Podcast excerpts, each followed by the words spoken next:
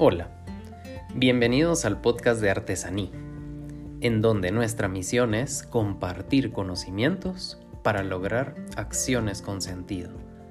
Y nuestro objetivo es transformar vidas. Yo soy Alejandro Lago, fundador de Artesaní, el cual es un centro de capacitación y psicoeducación. Tengo 16 años de experiencia en el campo de la psicología clínica y soy catedrático universitario. En el episodio de hoy hablaremos sobre la biología de la felicidad. Estamos llegando a la época de la Navidad, una temporada del año que siempre se ha asociado con la felicidad. Sin embargo, debemos entender que a lo largo del tiempo se ha ido distorsionando el concepto real de felicidad. Y esto ha sucedido porque lo hemos ido asociando a fechas específicas o a la obtención de cosas materiales. La felicidad no debe estar atada a algo o a alguien, sino que debemos comprenderla como un estado mental que nosotros mismos podemos provocar en cualquier momento de nuestra vida. Sentir felicidad y llevar una vida de alegría son posibles para cualquier persona en cualquier momento de su vida.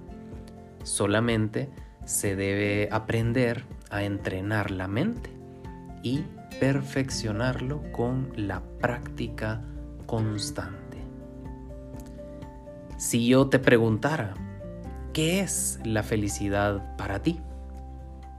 ¿Qué respuesta me darías? Mientras lo piensas, quisiera darte mi propia definición. Para mí, la felicidad es ese instante en el que todo está en calma y me permite expresarme con la mayor autenticidad. Muy bien, iniciemos entonces a hablar de este interesante tema. La alegría es ese sentimiento de placer que todos buscamos en la vida, pero el cual en algunas ocasiones es efímero. Sin embargo, aunque sea efímero, produce en nosotros reacciones muy agradables. Y son esos pequeños momentos de felicidad los que debemos aprender a atesorar porque permanecerán en nuestra memoria para siempre. En cada uno de nosotros la alegría es producida por diferentes causas, desde las más sencillas hasta las más elaboradas. Lo importante es darnos permiso de disfrutar esos momentos de satisfacción y bienestar, ya que de lo contrario nos perderemos instantes de nuestro día en los cuales podríamos experimentar ese sentimiento. Piensa un momento en lo siguiente. ¿Qué cosas te causan alegría? Y al responderte la pregunta, date cuenta que este sentimiento puede durar segundos o podemos prolongarlo por más tiempo, pero nunca es permanente. Y esto se debe a que nuestro cerebro nos permite experimentar distintos sentimientos y emociones durante el día. Por lo tanto, no podemos quedarnos con solo una de ellas.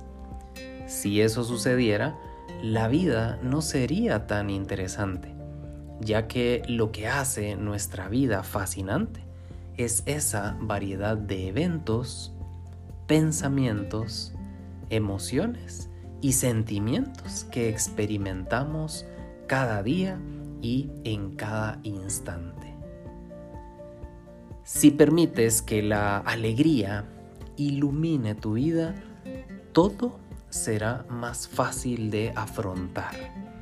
Esa es una de las grandes virtudes que nos regala la alegría y la felicidad. En la medida que nosotros dejamos que ésta nos impregne, todo va a ser mucho más fácil de poderlo afrontar. Todos nosotros podemos proponernos vivir con alegría y eso nos ayudará mucho a superar los momentos difíciles. Pero también debemos entender que junto con la alegría podemos darnos permiso de experimentar otras emociones y sentimientos. No intentes bloquear aquellos sentimientos y emociones que te provocan malestar, porque ellos son necesarios para poder expresar lo que sentimos. Por ejemplo, la tristeza, el enojo o la frustración. Tanto la alegría como estos sentimientos son importantes en nuestra vida. Recuerda que ninguna emoción o sentimiento fue creada para destruirnos. Todas ellas nos ayudan a expresar lo que sentimos para que esa energía no se acumule en nuestro cuerpo, pero sobre todo nos muestra el lado más sensible y humano que poseemos. Recuerda que es precisamente nuestra sensibilidad a los cambios lo que nos convierte en humanos.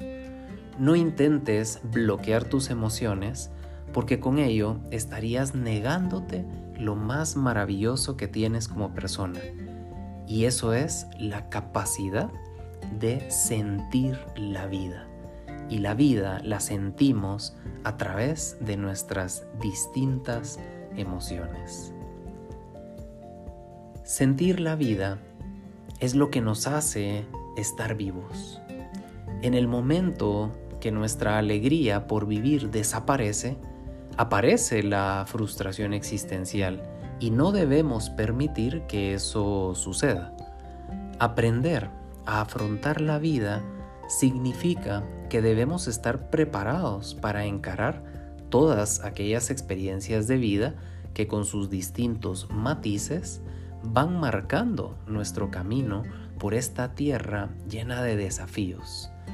Y son las emociones y sentimientos las que nos preparan para encarar esos retos.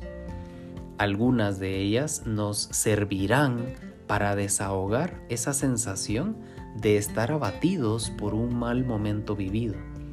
Y otras, como la felicidad, nos ayudarán a seguir adelante con nuestros sueños, sabiendo que todo va a estar bien, confiando en nosotros mismos y nuestra capacidad para con ello poder encontrar inspiración. Aprende a utilizar tus emociones en los momentos correctos y dejarás de luchar contra ellas. No intentes arrancarlas de ti, tan solo deja que te indiquen qué es lo que necesitas en ese instante. Date el permiso de experimentarlas y luego vuelve a construir tu alegría, porque con ella todo regresa a la calma y aparece la felicidad.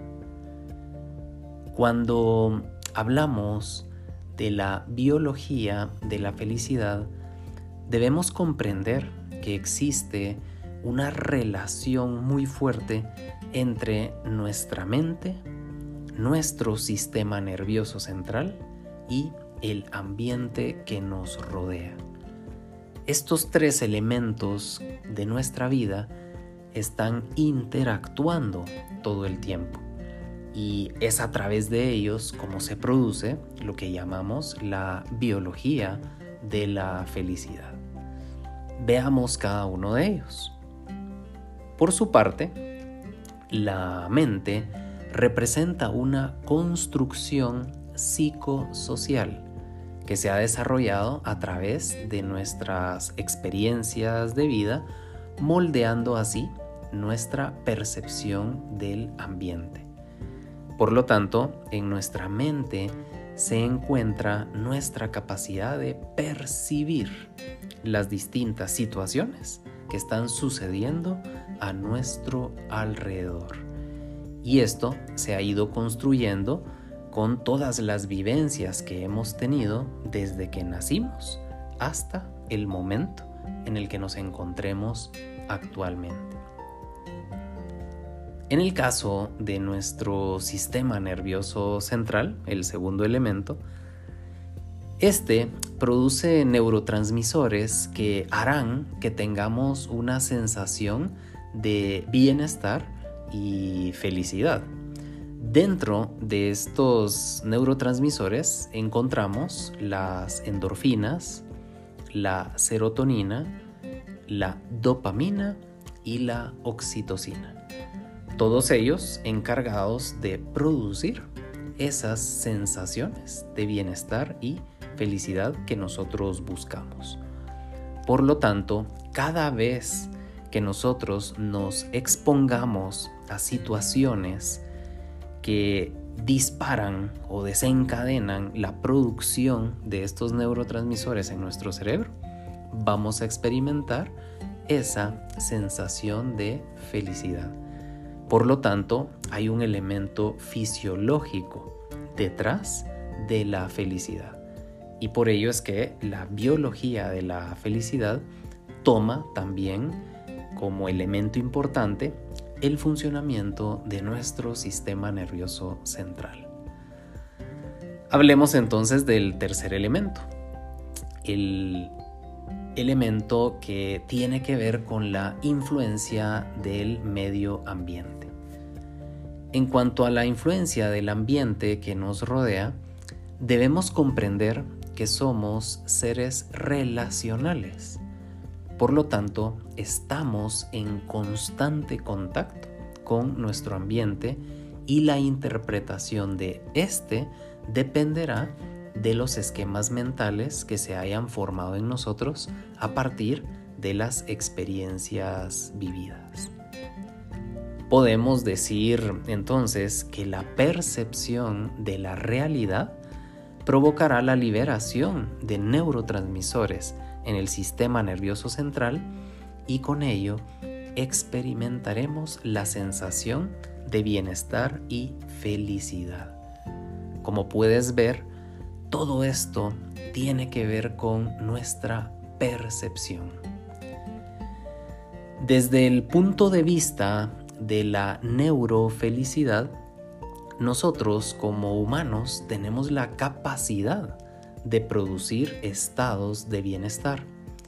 Y para lograrlo debemos aprender a activar los circuitos cerebrales involucrados en esta función. Te estarás preguntando, ¿cómo lo hacemos? Bien, pues lo hacemos a través de cambiar la manera como percibimos la realidad. Eso significa que uno decide ser feliz. La felicidad es una decisión que nosotros tomamos. Tenemos poder de decisión frente a la interpretación que hacemos de los eventos alrededor de nuestra vida. Por lo tanto, la biología de la felicidad se va a activar en la medida que nosotros logramos cambiar la forma como percibimos la realidad de lo que sucede a nuestro alrededor. Matthew Ricard, quien es doctor en biología molecular, monje budista y asesor personal del Dalai Lama, nos enseña que la felicidad es más bien una forma óptima de ser que resulta del cultivo de muchas cualidades fundamentales como el altruismo, la compasión, la libertad interior, la resiliencia, el equilibrio emocional, el equilibrio interior, la paz interior y otros elementos que podemos ir sumando a nuestra vida. A diferencia del placer, todas estas cualidades son habilidades que pueden cultivarse mediante la práctica y el entrenamiento de nuestra mente. Matthew Ricard también nos enseña que nuestra mente puede ser nuestro mejor amigo o nuestro peor enemigo. Es la mente la que traduce las circunstancias externas en felicidad o en desdicha. Todo va a depender de cómo nosotros lo querramos interpretar. Así que si podemos entrenar un poco a este niño mimado que es la mente y dominarlo, será de gran ayuda para liberarnos de nuestras tendencias habituales y pensamientos automáticos y así ser más felices. Esa es la enseñanza de Matthew Ricard. Todos nosotros podemos aprender a ser más felices. Solamente debemos entrenar a nuestra mente. Muy bien, los invito a la reflexión del tema que hemos compartido en este episodio y a buscar siempre su equilibrio emocional y su crecimiento personal. Si desean más información sobre nuestros talleres y cursos, pueden visitar nuestra página web www.artesani.com.gt o contactarnos a través de nuestras redes sociales encontrándonos como Artesaní Consultores. Les espero el próximo martes con un nuevo episodio de nuestro podcast. Que tengan un excelente día.